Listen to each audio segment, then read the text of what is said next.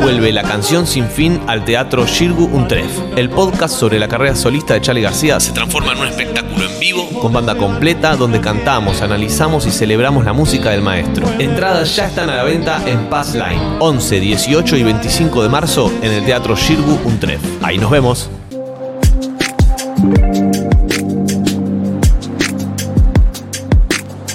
El pasado 8 de marzo se presentó desde el Ministerio de Economía em, algo que se llama el índice crianza. Ah, Sí, y va a medir, ahora no lo van a contar mucho mejor, obviamente, pero eh, el costo de los bienes esenciales eh, y el cuidado de niños, niñas y adolescentes. Esto sirve sobre todo para cuantificar eh, la cuota de alimentos que tienen que pasar los señores cuando se van de la casa. Y ahora vamos a saludar a Sol Prieto, pero yo imagino que debe haber habido unos números bastante alarmantes que habrán inspirado a la necesidad de la formación de este nuevo índice. Estamos en comunicación con Sol Prieto, directora nacional de Economía, Igualdad y Género del Ministerio de Economía. Sol, ¿cómo estás? Hola, ¿qué tal? Buenas tardes, ¿cómo están? ¿Qué tal? ¿Qué haces? Bien, todo bien, ustedes. Bueno, Sol, el, el índice, eh, entiendo que es un diseño tuyo, me imagino que con un equipo y demás, pero contame como a partir de qué diagnóstico y con qué voluntad lo, lo pensaron. Bueno, la verdad es que desde la Dirección Nacional de Economía, Igualdad y Género, eso me parece lo más importante. Hay un área de género en el Ministerio de Economía Claro. que está funcionando, que empezó con Mercedes Alessandro eh, y que estamos trabajando desde eh, diciembre del 2019, enero del 2020. Eso es una novedad. Antes no había un área de género en el, en el Ministerio de Economía.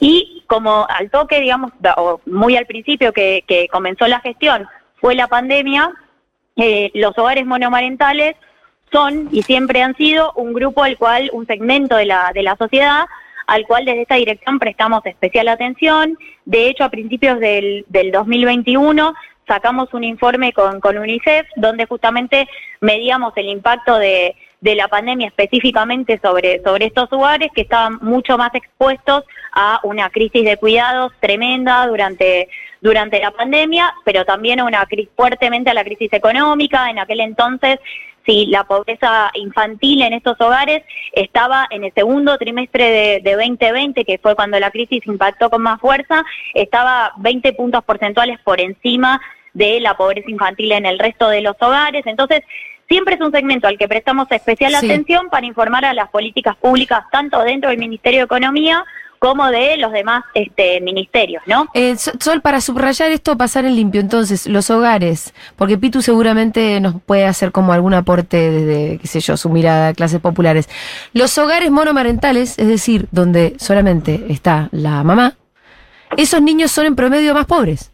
Sí, Sí, claro. los niños son más pobres porque las jefas de hogar son más pobres. Digamos, Sí. justamente en Argentina hay un millón seiscientos mil hogares monomarentales donde viven aproximadamente 3 millones de niños y niñas y las ma- las mujeres que están a cargo de, de estos hogares, el ingreso en promedio es un 20% más bajo que el de los demás jefes y jefas de, de hogar Claro. en nuestro país y por eso una de cada tres de ellas no puede alcanzar la canasta básica total individual, ¿no? Es decir, que es la que determina algo así como si fuera la línea de, de pobreza individual, ¿verdad? Entonces, por lo tanto, digamos, la pobreza y la pobreza infantil son en general superiores en, en estos en estos hogares, ¿no? Y por eso requieren una mayor atención. Eh, bueno, entonces con este diagnóstico también, por, por lo que estuve leyendo por ahí, em, di- dieron con el número bastante aterrador de que muchos de esos niños no reciben nada de su papá. Bueno, esa encuesta, en realidad hubo, esto es bien interesante porque también explica un poco cómo se fue gestando la idea, ¿no?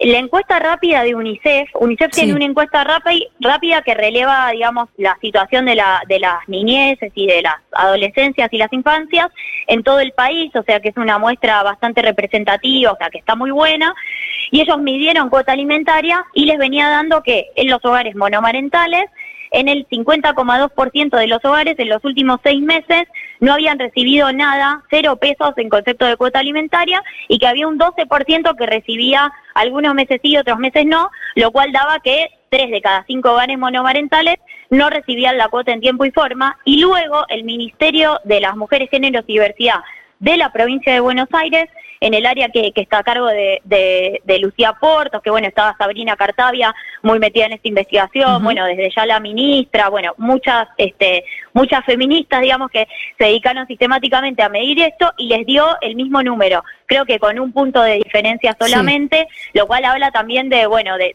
de lo, lo fuerte que es el el dato, ¿no? Y lo robusto que es el que es la que es esta medición. Y entonces, bueno, medio que a partir de eso empezamos a pensar qué aporte se podía hacer desde el Ministerio de Economía, porque ¿qué pasaba? También otra cosa que surgía justamente de esa encuesta, de ese, de ese sondeo que hicieron en la provincia de Buenos Aires, era que en muchos casos el principal o uno de los principales obstáculos que, enfrentaban las mujeres a la hora de acceder a la, a la obligación alimentaria por parte de los progenitores, era que los jueces alegaban desconocer justamente el costo de crianza de un niño o una niña y esto agigantado por bueno por por los por los problemas de, informalidad laboral etcétera etcétera. Entonces bueno ahí dijimos se puede hacer un valor de referencia eso se puede estimar. Claro porque mm, hasta hasta ahora por lo menos la mm, el cálculo de la cuota alimentaria lo hacía el juez con los parámetros que al juez le parecía. Medio caprichoso era. Sí y ya el hecho que diga que se diga alimentaria por supuesto que contempla muchas otras cosas, pero eh, muchas veces uno escucha hablar de propia experiencia, de gente separada y demás, la idea de que,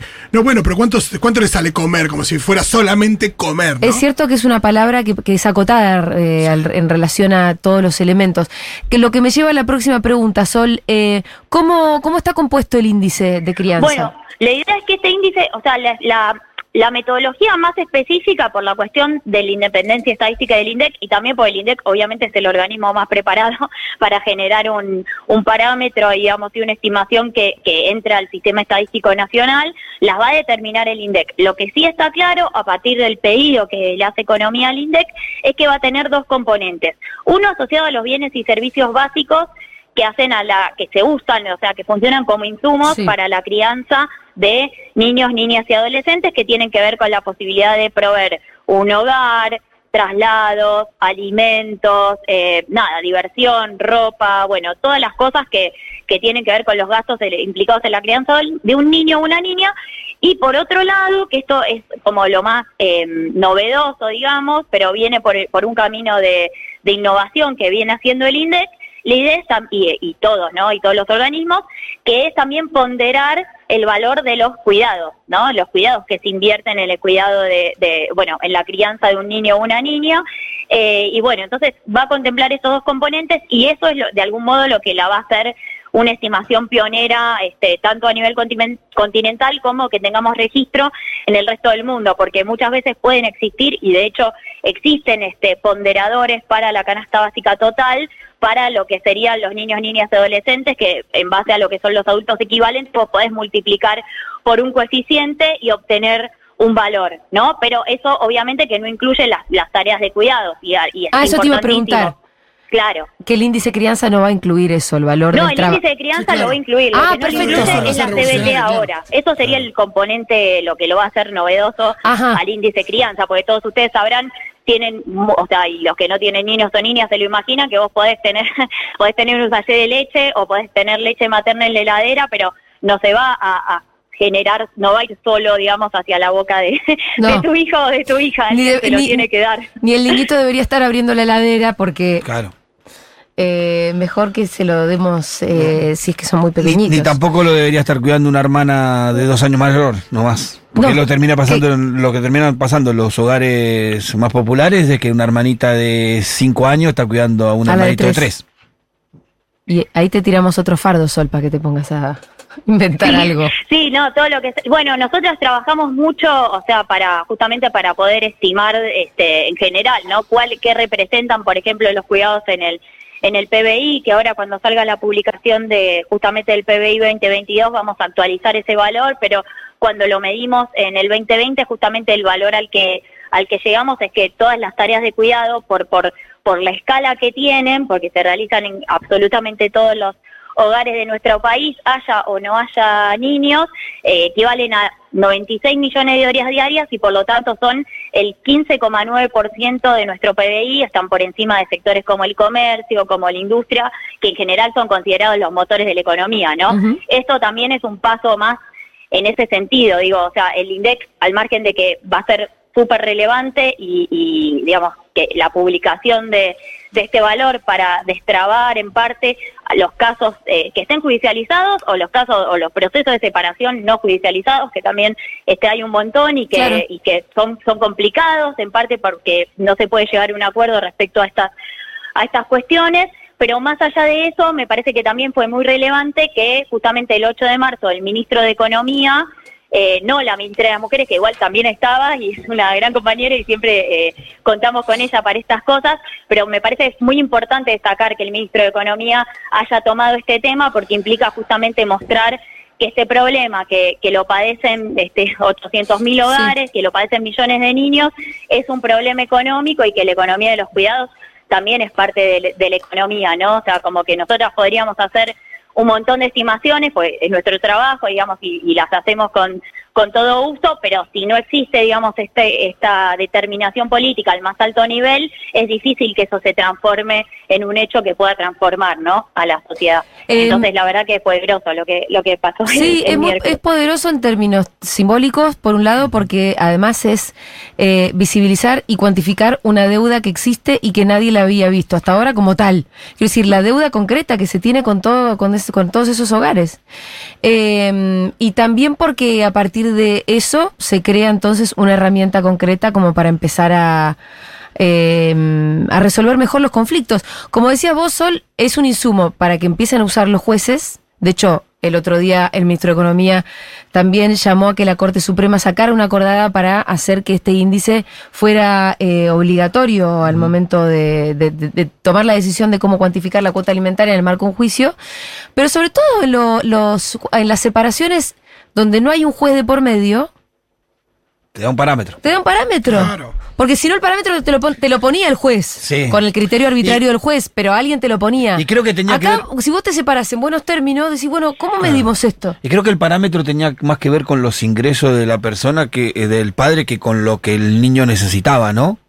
Sí, o sea, yo no soy abogada, Sí. pero me, lo que me contaron, hablé obviamente con muchísimas abogadas que, que trabajan este tema y lo que me decían era que sí, o sea, que en general se determina en función de los de los ingresos de los progenitores Claro. y eso obviamente tiene sus problemas porque también hay alto porcentaje de, de empleo informal, entonces determinar esos ingresos es bastante difícil, ¿no? No es que vos conseguís un recibo de sueldo y ya está digamos, entonces eso también tiene sus problemas.